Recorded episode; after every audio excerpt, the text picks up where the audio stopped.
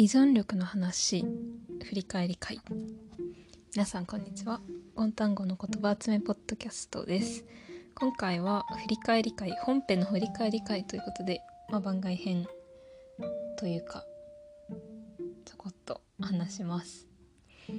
依存力の話っていう回をですね4回ぐらい前にやりまして4回ぐらい前ちょっと日付見てみたら9月24日ですね。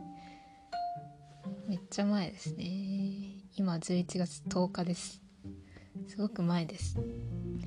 でなんでやるかというとこの回に対してお便りをなんといただきましてすごく丁寧に内容もすごい面白いものを送ってくださったので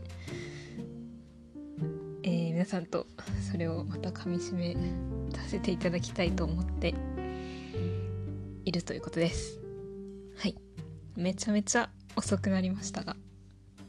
そういうことです。えー、では番組紹介をささっと言っておきます。私があゴンタンゴの言葉集めポッドキャストは私が本や普段の生活の中で出会った言葉についてお話ししたい聞いてほしいと思ったエピソードや考えたこと発見と一緒に紹介する番組です。本の内容の場合はあ本の中の言葉の場合はその内容もお話しすることも多いですけどあくまで主役は言葉そのものでその文脈と切り離しても味わえるっていう言葉を集めようというコンセプトですね。はい。毎回20分ぐらいで話してます。結構変動ですが。ポッドキャストなのでいつでも聞けるのでぜひどうぞ。ということでまあ早速内容に入ります。依存力の回の話。依存力の話の回。聞いてくださった方もいるかもしれませんがなんだっけな。この時は本じゃなくて私がなんか大学の授業で先生が授業冒頭に雑談でお話ししていたことっていうかまあ言葉がなんかいいなと思って紹介した回ですね。いろんな人の力をちょっとずつ盗んで自分が元気になる。だったかな？そうですね。ちょっとずつ盗んで自分が元気になるっていうところになんか人に依存する力も必要だよというかその大事さというかうまい依存の仕方みたいなところをなんか表してていいなと思って紹介しました。と一緒に、えーと、金子綾乃っていうアーティストさんの歌詞でもなんか似たようなところがあったなと思って紹介しましたね。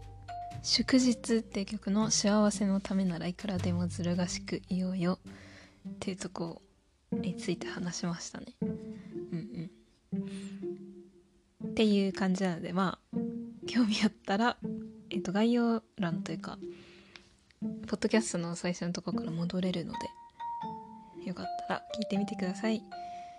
でお便りを紹介します。いただいたのはですね今単語2回目の登場です。えっと村健太さんからいただきました。この方は山形県高畑町で活動している天才天才シンガーソングライターです。です。村健太さんです。興味ありましたら調べてみてくださいね。ありがとうございます。すごいあのー、面白くてすごい長いお便りをいただきました。ありがとうございます。ではちょっとずつ読みますね。依存力の話の回を聞いて金子綾乃は私も大好きなアーティストの一人です。彼女の楽曲を取り上げた回にメッセージを送らないわけにはいかないと、この回のポッドキャストを4回聞きました。配信から数日経ってからのメッセージになったのはそのせいです。ちょっと、ちょ、ちょっと待ってくださいね。4回、4回もですね。ですか。ありがとうございます。なんか、そんなに聞いてくださっているなんてちょっと恥ずかしいですけどありがとうございます、くりです。次。えーとさて依存力とはまた面白い見解で先生のたわいもないネタ話から一つのトークネタを作り上げてしまうところは相変わらず白深いというかいい意味での変態だなと感心いたしました。ありがとうございます。変態です。こんにちは。次。私は他人に依存してしまう人には大きな共通点があると思っています。それは愛が圧倒的に足りていないということです。依存の成分を考えてみるとそこには独占欲所有欲などの自己中心的な欲求や不安嫉妬などのネガティブな感情が共存しているように思います。これら全て相手を思う気持ちとはまるで正反対に位置するものだと言えます。つまり依存というものに愛の成分はほぼほぼ入っていなくてだからこそ人間関係の中に依存が入り込むとそこに関わる全員が不幸になる結果が生まれることも当然だと言えます。うん。確かに。まだ続くんですけど。この依存っていう言葉の一般的なイメージ的にはやっぱりこういうネガティブな感じが思い浮かべましたよね。私もすごいそう思います。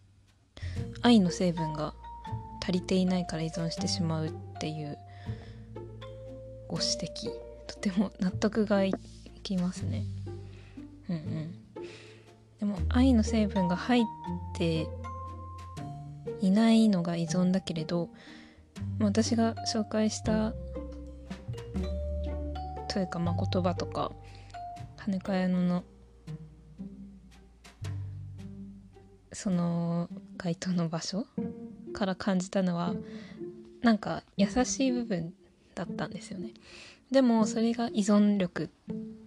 あ言葉の中に依存っていう言葉は入ってなかったんですけど私がパッと思いついて言ったんですけどでもこれって依存してるけどあったかい、まあ、愛はあるなあという感じがしていてその矛盾が結構面白いなと思って取り上げましたね。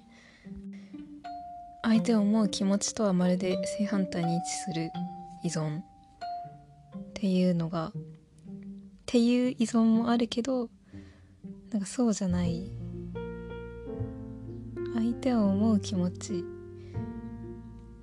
も共存するような依存みたいなのってあるのかなとかちょっと考えさせられますね。うん。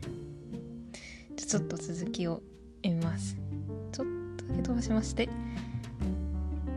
いきますね。金子綾乃の楽曲にも面白い傾向があって彼女の紡ぐ言葉の端々からも依存のようなものに対する恐怖や軽蔑を感じられる表現があったりします。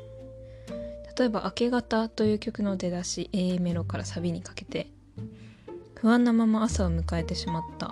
だからギターを弾くしかないんだ。君が例えば知らないところでどんな喋り方をしてるとか言わなくていいことたくさんあるね。笑い飛ばしてくれよ。くだらない夢の話。君の隠したい秘密を一つ知るより今より上手に笑えるようになりたいだけだ。この部分は依存の磁力。合ってるかな。磁石の力。磁力。みたいなものに反発しているような様子が伺えます。うんなるほど。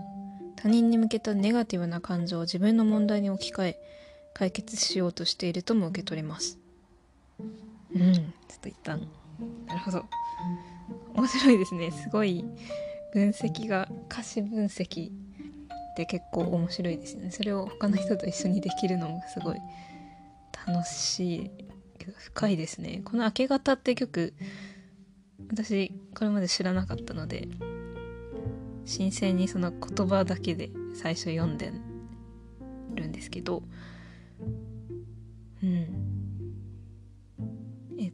村さんの村健太さんの感想。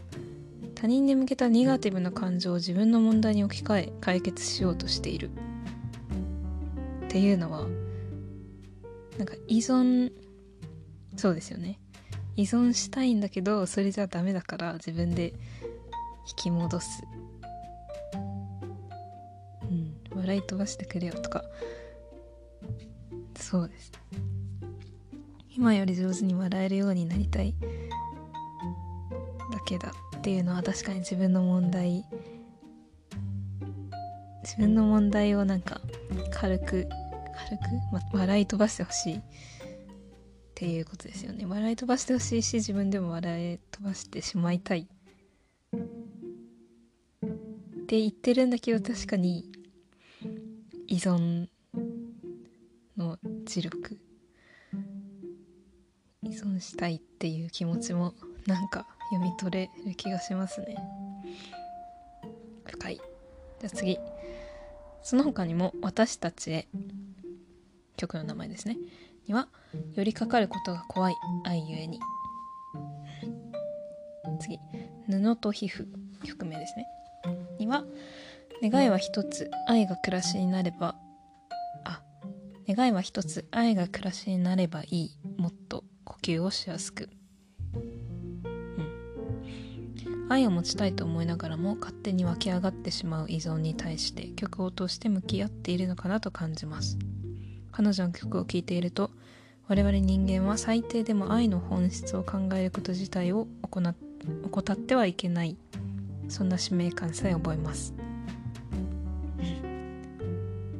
いやなるほど。すごい。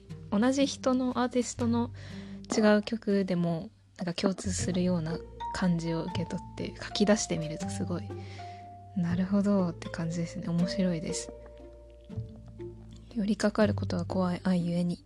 これはまさにそうですね。依存したいけどまだそこに愛があるから相手を思う気持ちっていうのかな。さっきの健太さんの話だと。がまだあるから依存しきれない。うん。それは依存しないのは相手のためだけどそれをしていると自分はちょっと辛い。っていうのはちょっと悲しいですね。そこで依存してしまったらやっぱりダメになってしまうんだろうか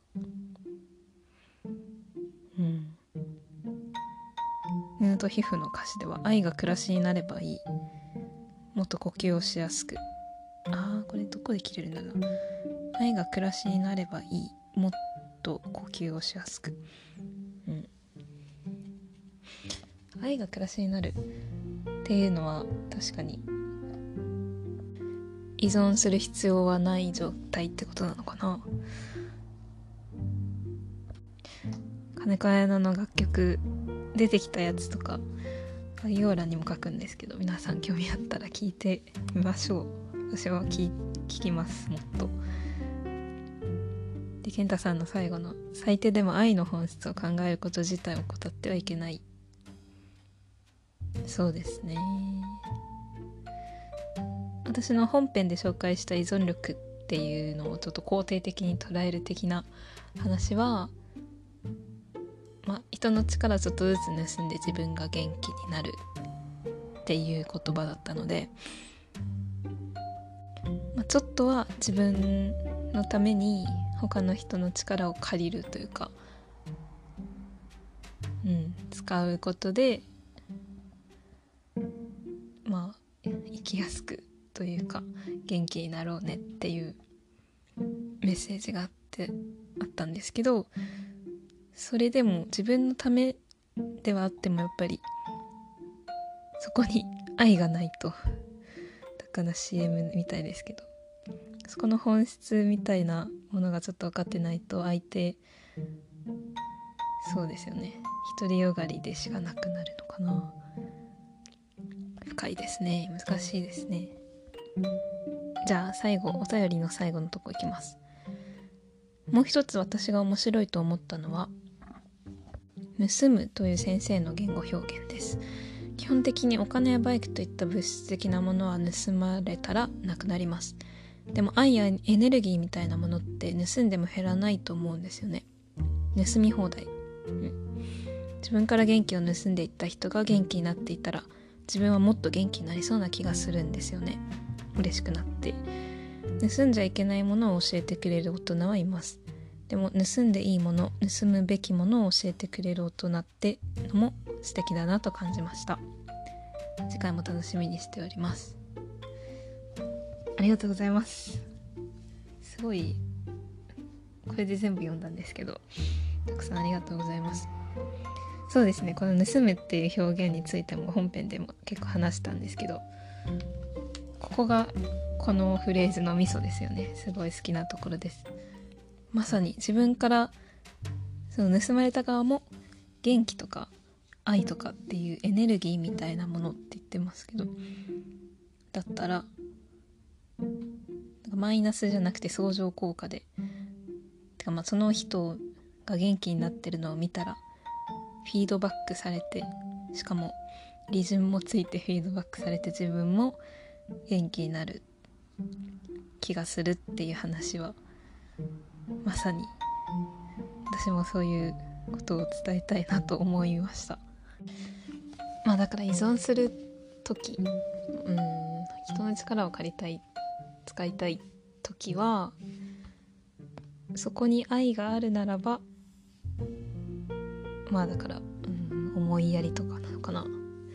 愛があるならばその盗まれた側力を借りられた側もそのエネルギーは減らずに残るし盗んだ側が元気になってるのを見たらもっと元気になれるっていうことなのかな。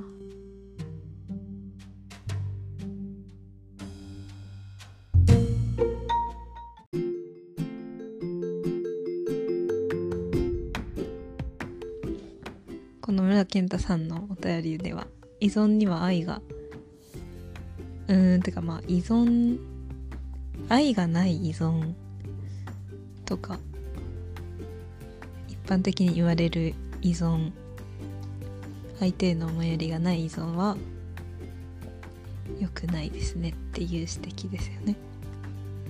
深い深い話をできました。すごいお便り何回も言いますがすごい嬉しいです。ありがとうございます。まあ、今回はこのぐらいにしようかな。今回いただいたお便りというのはゴンタンゴポストっていう、まあ、Google フォームを作っていまして、まあ、概要欄とかにも貼ってあるので、まあのこんなに長いのを書けというわけでは全然ないし書いてくださったらもちろん嬉しいですし何でもくだらないことでも気が向いたら是非何か送ってください。質問感想。うん要望アドバイスなど募集中です。なんか本編に全然関係なくてもそのコンタンゴは言葉を集めている番組ですのでなんか最近いい言葉を見つけたとかあるよとかだったら教えていただけたらすごく嬉しいです。ということで今回はこのぐらいにしたいと思います。ありがとうございます。